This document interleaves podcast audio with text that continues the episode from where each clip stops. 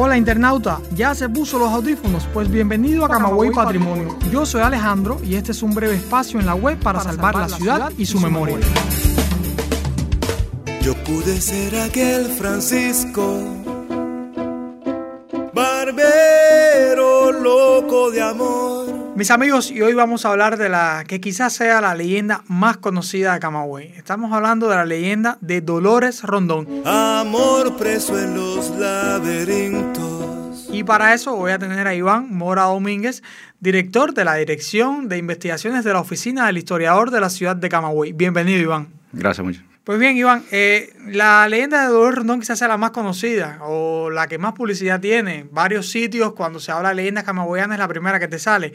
Y recordar a los amigos que es una leyenda que surge a través de un epitafio, un epitafio muy famoso que tiene, incluso se le ha hecho hasta postales a este epitafio, que dice así: Aquí Dolores Rondón finalizó su carrera. Ve inmortal y considera las grandezas cuáles son: el orgullo y la presunción, la opulencia y el poder todo llega a fenecer, pues solo se inmortaliza el mal que se economiza y el bien que se puede hacer. Llevarte a pasear en Quitrín, mi cama y mi pan para ti. Pero antes de llegar a las nuevas investigaciones, a lo nuevo que se ha descubierto sobre la leyenda de Dolores Rondón, Iván, te propongo que me hables sobre la leyenda. ¿Qué dice esta popular leyenda de Dolores Rondón? Bueno, a grandes rasgos la leyenda eh, habla de un amor frustrado.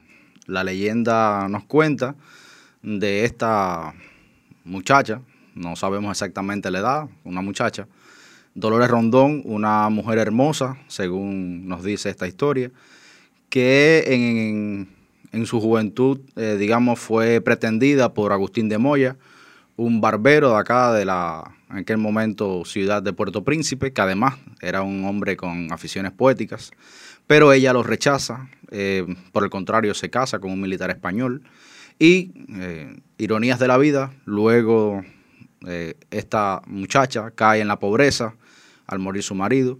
Y unos dicen que eh, Agustín de Moya la encuentra en el hospital acá en Puerto Príncipe, víctima de, de una epidemia de viruelas.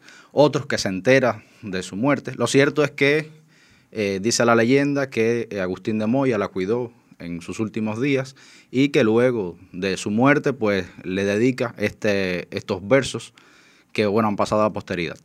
Otra peculiaridad que tiene la leyenda de, sobre Dolores Rondón es que al parecer las fuentes históricas nos sugieren que existieron al menos dos versiones en algún momento de la historia. Eh, por ejemplo, Jorge Juárez Cano, uno de los más importantes historiadores camagüeyanos, en, su libro Apuntes de Camagüey de 1929, recoge la, hace una breve mención sobre este epitafio dedicado a Dolores Rondón.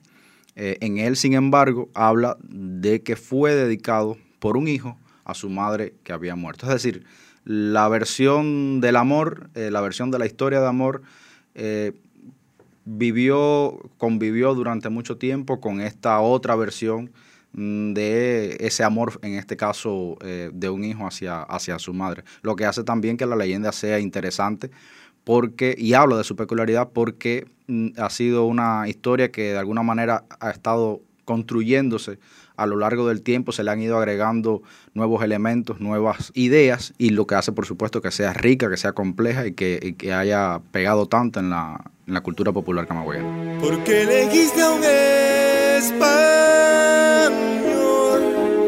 si por tus venas corre la fragancia de tu ciudad natal. ¿Qué es lo nuevo que se ha descubierto con respecto a este tema?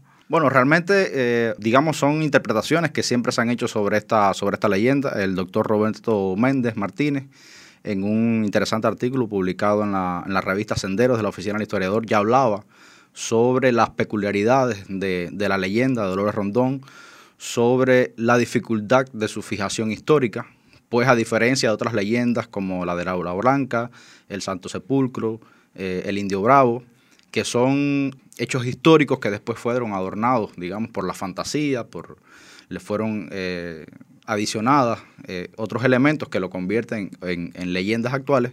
En el caso del Dolores Rondón, no está muy claro si realmente existió esta persona. Solamente dos personajes de la leyenda son, son ciertos. Uno, el barbero Agustín de Moya, que sí es un personaje que está fijado históricamente, del cual se tienen noticias. Y el otro personaje es el padre, el supuesto padre de Dolores Rondón, que era un comerciante español nombrado Vicente Rams. El resto de los personajes, en este caso Dolores Rondón, no está muy claro. Por lo tanto, esa es una peculiaridad, peculiaridad que tiene esta, esta leyenda. Y además, el propio epitafio, su propia ubicación, es también está sujeta a discusiones. La primera referencia de este epitafio data de 1881 en él se menciona el nombre del supuesto autor, eh, Agustín de Moya. Sin embargo, no se hace referencia, no se conoce de que Agustín de Moya en ningún momento se haya dado la autoría, se haya eh, asumido la autoría de estos, de estos versos, ni tampoco, por supuesto, que haya afirmado que son el resultado de una historia de amor. Y luego este epitafio no tuvo una colocación o, o no se sabe exactamente dónde estaba colocado dentro del cementerio se habla de que el epitafio estuvo en un momento puesto sobre la pared norte del, primer tramo, es decir, el tramo más antiguo del cementerio. Otros hablan de que estaba señalando la tumba o la fosa común donde había sido enterrada Dolores Rondón, pero lo cierto es que nada de esto estaba muy claro. El lugar donde se encuentra hoy, que es en ese mm, primer tramo, es un lugar arbitrario que se colocó allí eh, en 1935 a través por, eh, o con el impulso del alcalde de facto de la ciudad de, eso, de ese momento. Pero por lo tanto, estos son elementos que hacen de esta leyenda peculiar, imprecisa desde el punto de vista histórico, y quizás al mismo tiempo eso haya hecho que su trascendencia que haya cuajado en el pueblo y que, que, se mantenga en el día de hoy como una, quizás como tú dices, la leyenda, una de las más famosas de, de, la ciudad de Camagüey. Para quedar claro, sí podemos decir que, por ejemplo, los restos de Dolores Rondón no se encuentran en el lugar donde está el epitafio ahora mismo, porque Dolores Rondón supuestamente está enterrado en una fosa común porque murió de una enfermedad que era de rápida propagación y era mortal. Eso es cierto, ¿no? Sí, lo, los restos de Dolores Rondón no están en el túmulo, en el rústico túmulo que se encuentra, donde se encuentra ubicado el epitafio en la actualidad.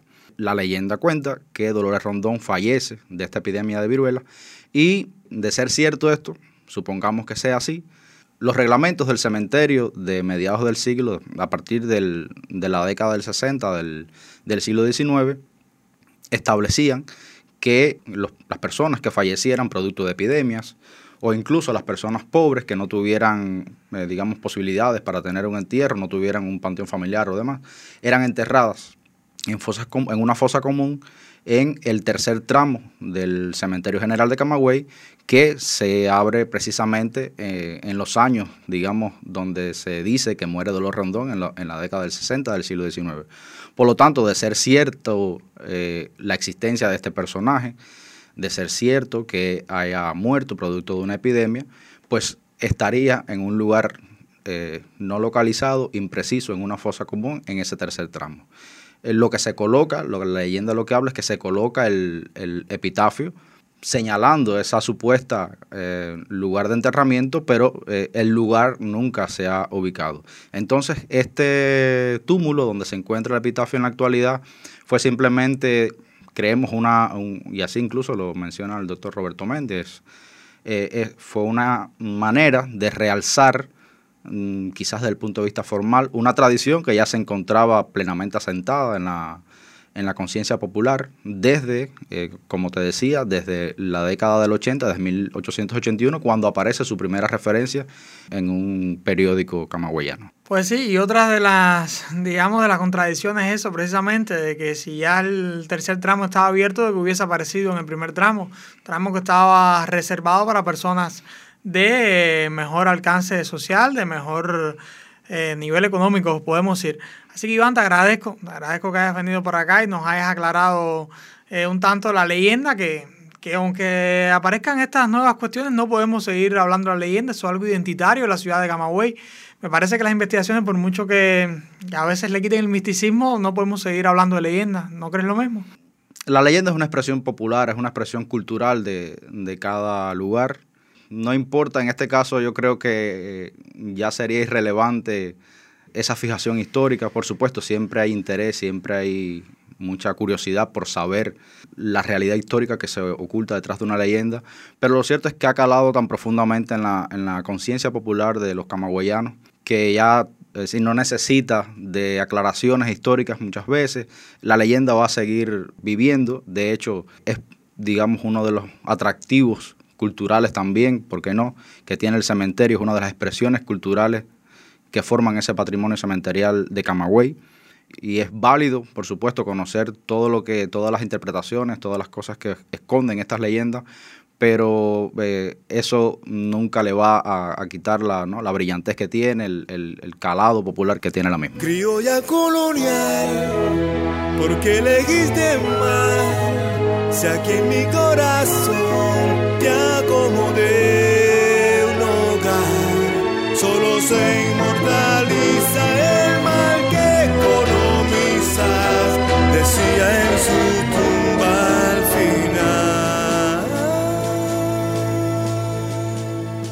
Agradecerte a ti, Iván, por explicarnos todo esto y por supuesto también a nuestros amigos por compartir este ratico acá con nosotros, con este equipo de podcasters de la Oficina del Historiador, conformado por Alejandro García, Legna Caballero, Heriberto Valdivia, Lázaro García, Mario Morfis y bueno, todos bajo la dirección de Sheila Barros. Pero internauta, no se quite los audífonos, aún tengo que contarte que puedes visitarnos en Twitter a través del usuario Camagüey Patrimonio y que puedes acceder a nuestros episodios mediante las plataformas iBox, Anchor y CubaPod o nuestro sitio web www.ohcamagüey.cu.